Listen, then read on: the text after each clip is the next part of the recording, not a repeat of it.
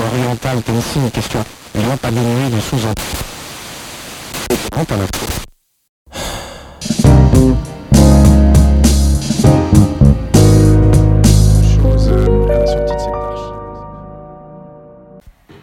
Hallo und herzlich willkommen zu diesem neuen Podcast. Schön, dass du wieder dabei bist.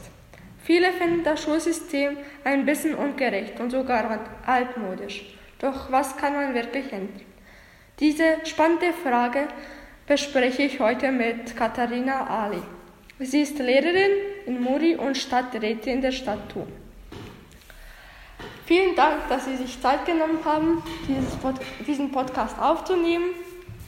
Und äh, ich würde mal sagen, wir starten direkt mit den Fragen. Was ist ihr, Ihrer Meinung nach das Ziel der Schulbildung? Auf was sollte sich die Schule vorbereiten und konzentrieren? Ja, was soll die Schule tun und welches Ziel erreichen? Ganz grundsätzlich gehen wir ja davon aus, dass Kinder und Jugendliche in die Schule kommen, um zu lernen. Und lernen, äh, sich natürlich Wissen aneignen, ist ein Teil. Aber dafür haben wir heutzutage vor allem auch immer das, die ganze äh, Welt dabei in Form vom Internet. Also ist es meiner Meinung nach weniger wichtig geworden, als vielmehr Fähigkeiten und Kompetenzen zu erwerben, die einen Menschen dann befähigen, sich in der Gesellschaft zurechtzufinden, seine eigenen Stärken und Fähigkeiten zu entdecken. Und das Ziel der Volksschule ist dann auch weiter, dass jede und jeder eine Ausbildung machen kann. Und ähm, was meinen Sie allgemein über, über das Bildungssystem der Schweiz? Lässt sich da etwas optimieren?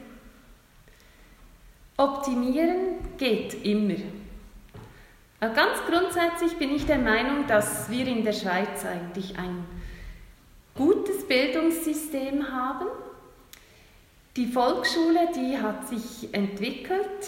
Ich unterrichte mittlerweile seit mehr als 25 Jahren.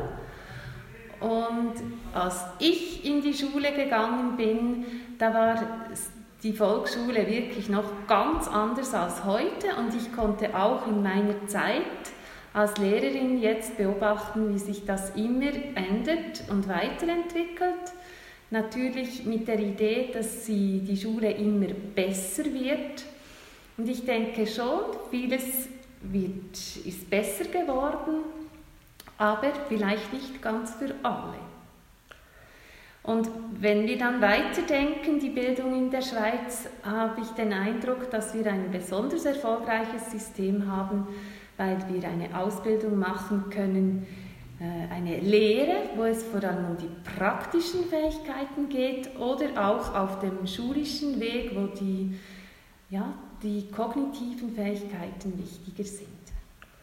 Und wenn man etwas umsetzen äh, will oder muss, ähm, wie muss man, über was muss man, über welche Institution muss man das umsetzen? Geht das auf der, muss man das wirklich auf der politischen Ebene machen oder können auch Jugendliche auch das Schulsystem ein bisschen optimieren? Ja, das System, das ist natürlich politisch gewollt. Wir haben ja, sind im dritten Jahr mit dem neuen Lehrplan, der ja in der, äh, ganz vielen Kantonen der gleiche gilt.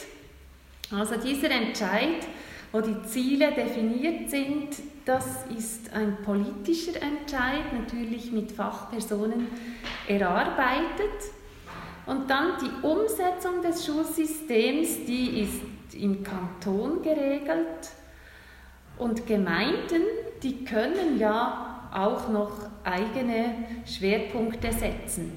Es gibt Gemeinden, die haben ähm, auf der Oberstufe, auf der SEC 1, haben die ein dreiteiliges System mit, mit Spätzek, andere haben das nicht.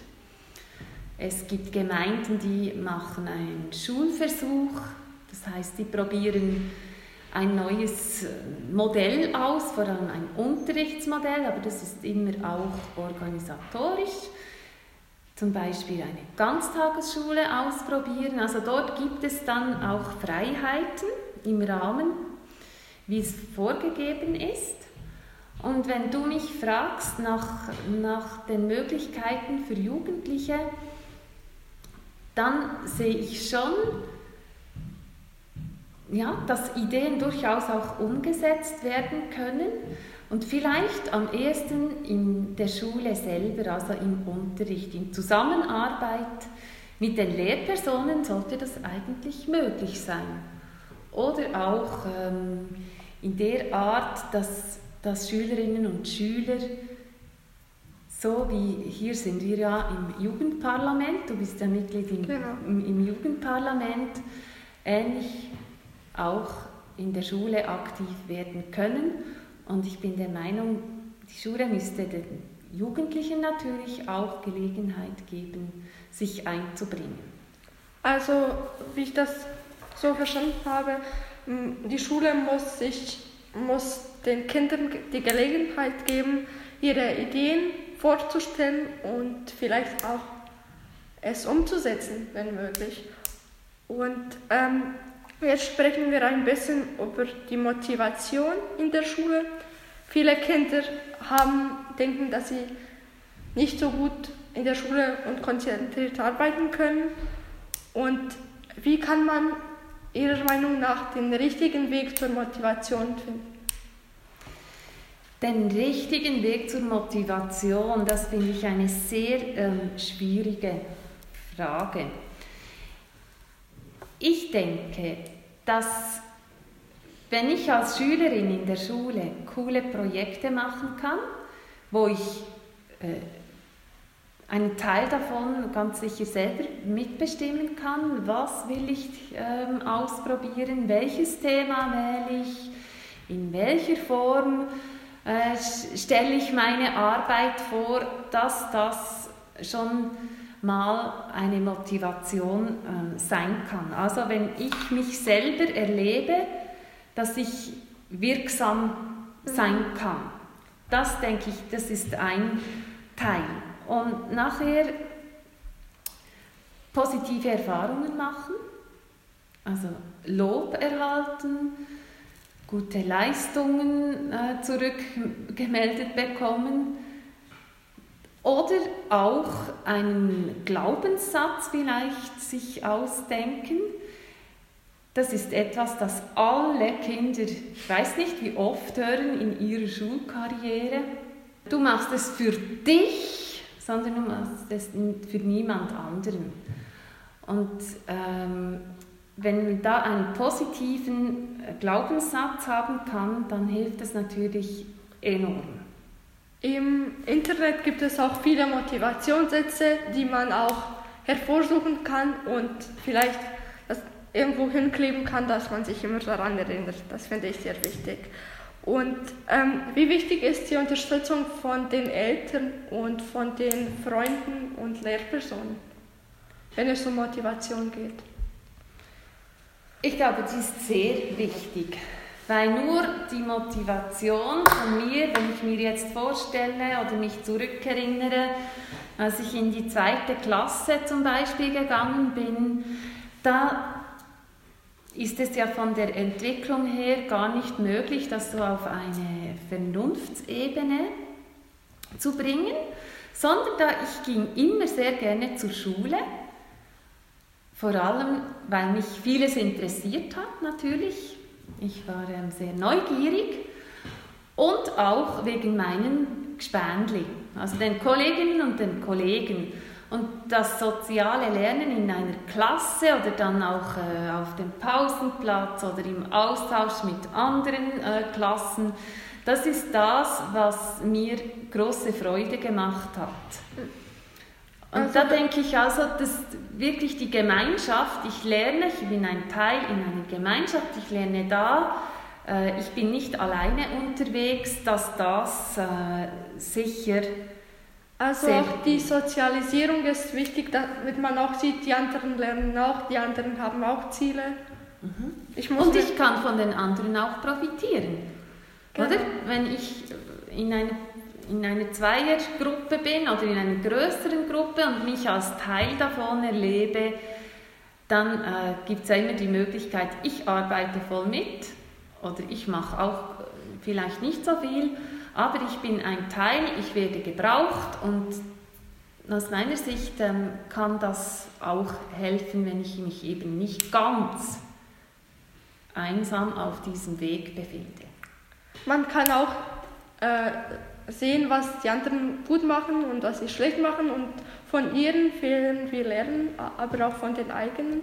Und ob man jetzt motiviert oder unmotiviert in die Schule geht, es ist immer seine Entscheidung. Also man muss es selber wissen, wenn man motiviert in die Schule geht, ist es auch viel leichter zu lernen und vieles passiert schneller, finde ich. Mhm.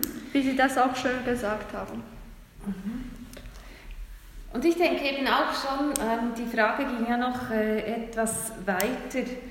Genau. Also, dass, dass äh, mein, die Schülerinnen und Schüler, die Kolleginnen und Kollegen in der Klasse können mich äh, motivieren, aber natürlich auch Lehrpersonen. Also, ja, denke ich, ähm, können Vorbilder sein und mich abholen mit etwas Besonderem.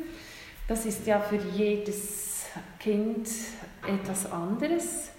Da sprechen wir nicht alle auf das Gleiche an, aber doch kann das auch eine Rolle spielen, hoffentlich. Genau, die Lehrer sind auch Berater und auch die Ersatzeltern. Wie so ein bisschen, weil man verbringt auch viel Zeit in der Schule.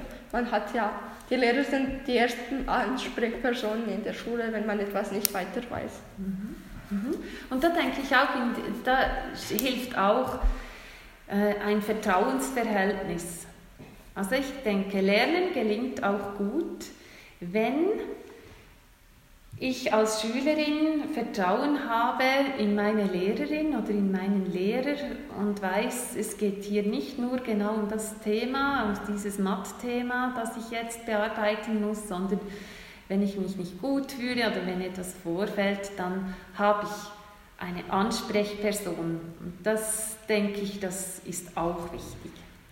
Und äh, wie kann man den Unterricht gestalten? besser gestalten, um Kinder zu motivieren, damit die Kinder auch sehen, sie haben etwas davon, sie lernen da etwas, was sie auch interessiert.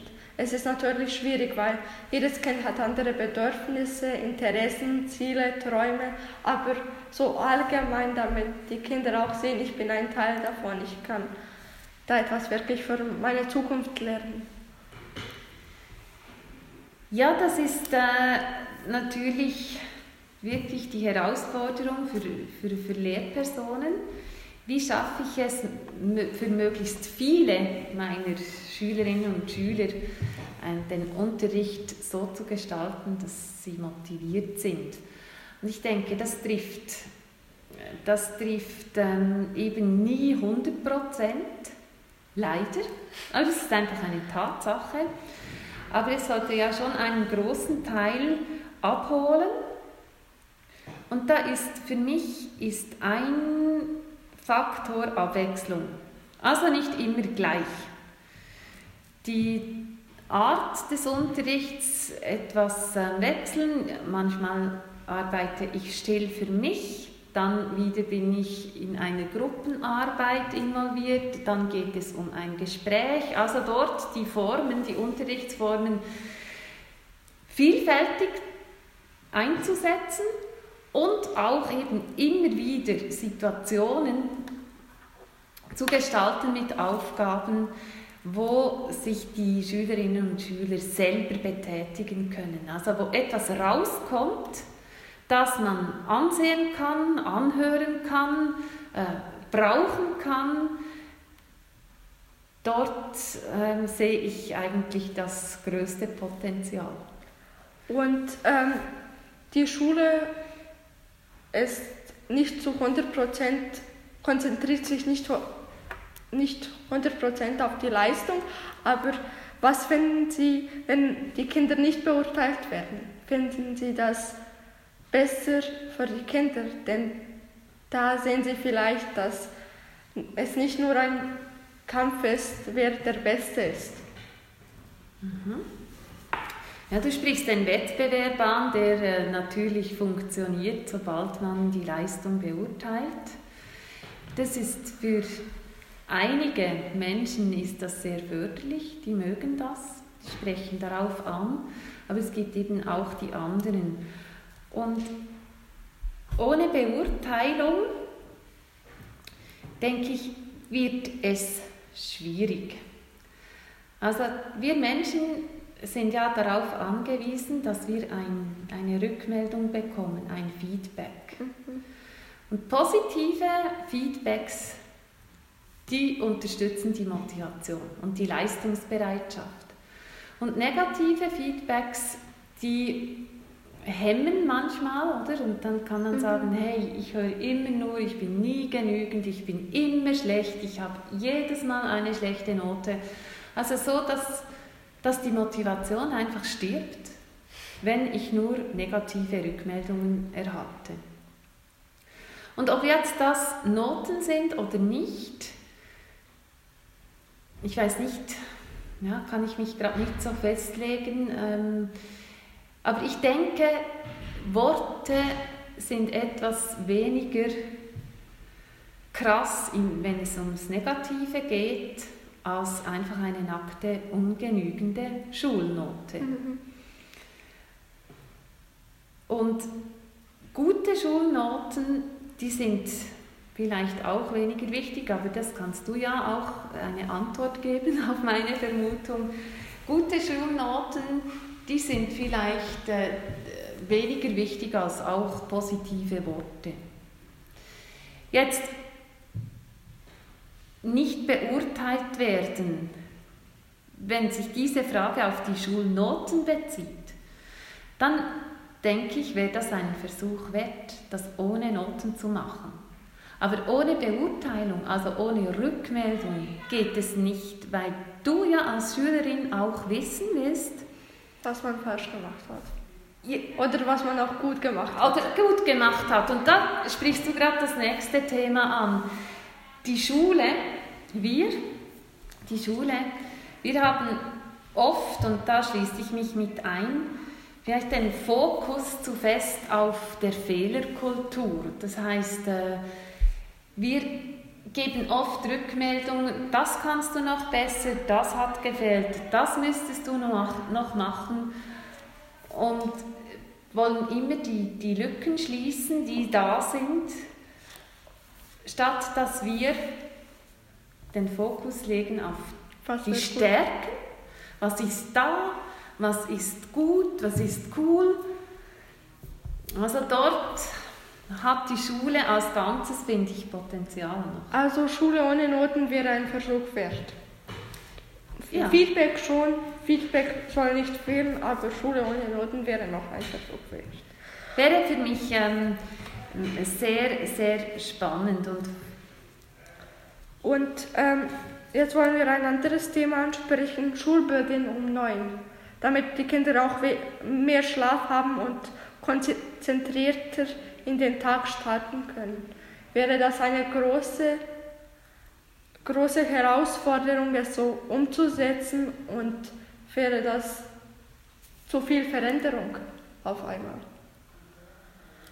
Später Schulbeginn. Ja, da weiß man aus der Forschung, dass es Jugendlichen entgegenkommen würde, weil sich ja während der Pubertät der, der Körper, das Gehirn ähm, umbaut und von daher späterer Schulbeginn, da sind, werden die Kinder dann leistungsfähiger. Ja, jetzt gibt es aber verschiedene Sichten auf dieses Thema. Ich denke, äh, jüngere Kinder, die können eigentlich recht gut aufstehen morgens, vor allem wenn es hell ist, oder? Das merken wir, wir sind entfernt vom natürlichen Tagesverlauf.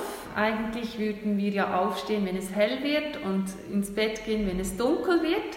Und das funktioniert ja nicht, weil bei uns äh, die Jahreszeiten sehr unterschiedlich sind. Ältere Jugendliche, wenn wir jetzt die Schule immer um 9 Uhr beginnen würden, dann wäre das für die Familien auch eine organisatorische Herausforderung, weil wir sind immer noch ein bisschen, wie soll ich sagen, sehr organisiert und strukturiert unterwegs in der Schweiz und nicht sehr äh, flexibel, auch mit den Arbeitszeiten. Also viele beginnen die Arbeit möglichst früh am Morgen, auch Eltern oder im Erwerbsleben. Und wenn dann die Kinder erst um 9 Uhr in die Schule gehen, dann haben wir ja dort zum Beispiel eine Lücke. Und wie füllen wir die? Ich habe Ideen, wie man die füllen könnte. Und gleichzeitig verschiebt sich ja nachher natürlich das Unterrichtsende am ja. Nachmittag. Und viele finden ja das schön und es ist dann das einzige Zeitfenster, so nach der Schule nachmittags noch freie Zeit zu haben zum Abmachen, zum Spielen und das würde natürlich auch abgeschnitten. Also für die Volksschule sehe ich da doch ähm, einige Herausforderungen. Und wie kann man in der Schule mehr seine Persönlichkeit ausdrücken? Zum Beispiel kreative Zusatzfächer, kreatives Schreiben, Sport, Musik oder Kunst. Wie sehen Sie das? Das finde ich wichtig. Und dafür ist ja auch vom Kanton vorgegeben, dass wir als Schule ein Angebot machen können über den Unterricht hinaus. Und dieses Angebot der Schule, so heißt das im Kanton Bern, da werden ähm, Inhalte angeboten, die eben nicht im Unterricht eingeschlossen sind. Das kann handwerklich sein, das kann ähm, eine neue Sprache sein, das kann äh, technisch sein, also wo, wo verschiedene Fertigkeiten und Talente dann noch besser zum Vorschein kommen und es soll auch äh, kreativ sein.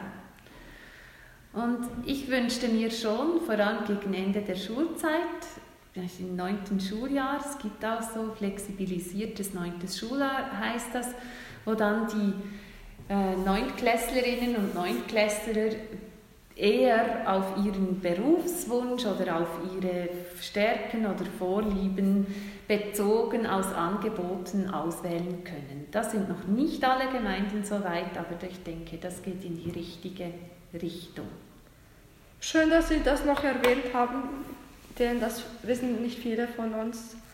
Und ich denke, dass man das noch irgendwie in jede Schule einbauen muss, damit die Kinder auch erfahren können oder ungefähr wissen sollen, sollen, was sie interessiert, was sind ihre Interessen, weil wenn man nur so Hauptfächer anschaut, sind nicht alle Kinder daran hundertprozentig interessiert.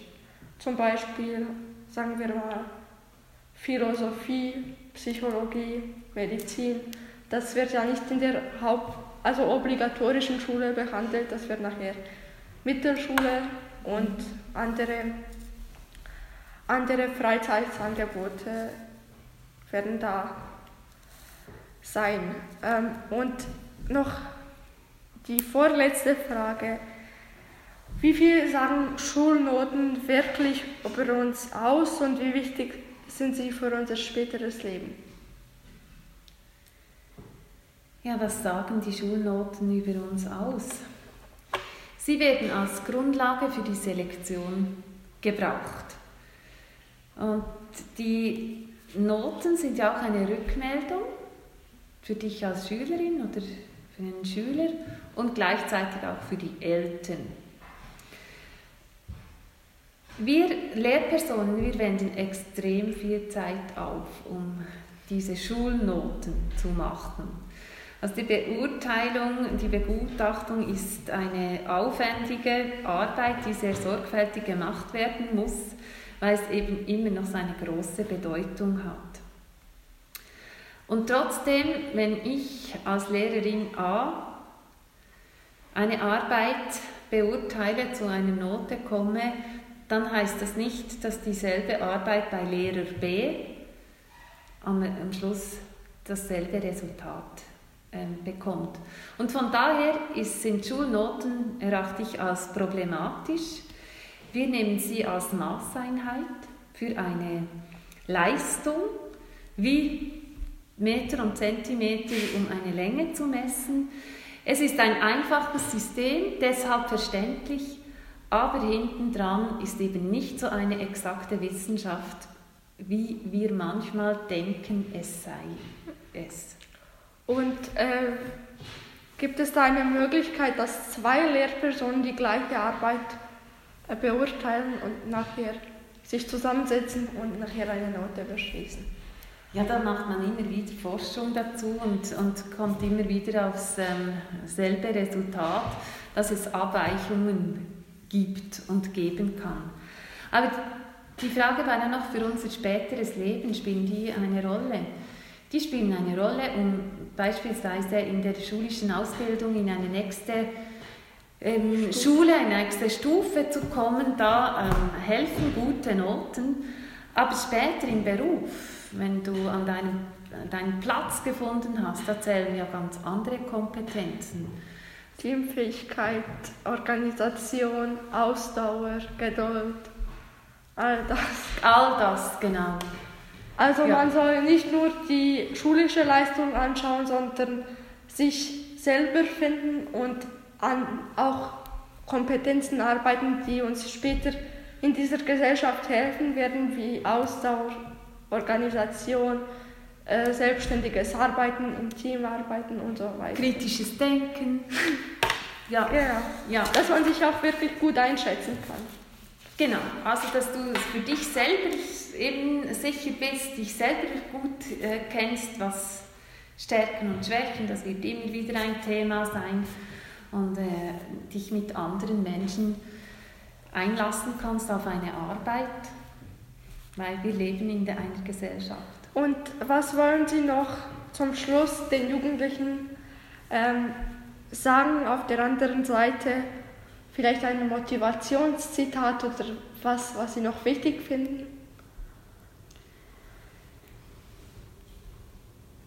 Suche deinen eigenen Weg in deinem Leben. Das darfst du und das musst du. Und im besten Fall hilft dir auch ähm, deine, die Schule dabei. Und einfach nutze die Gelegenheit, weil die Schule kommt dann nicht mehr zurück. Und was du in der Schule in deinen Rucksack einpacken kannst, das hast du in deinem eigenen Rucksack drin.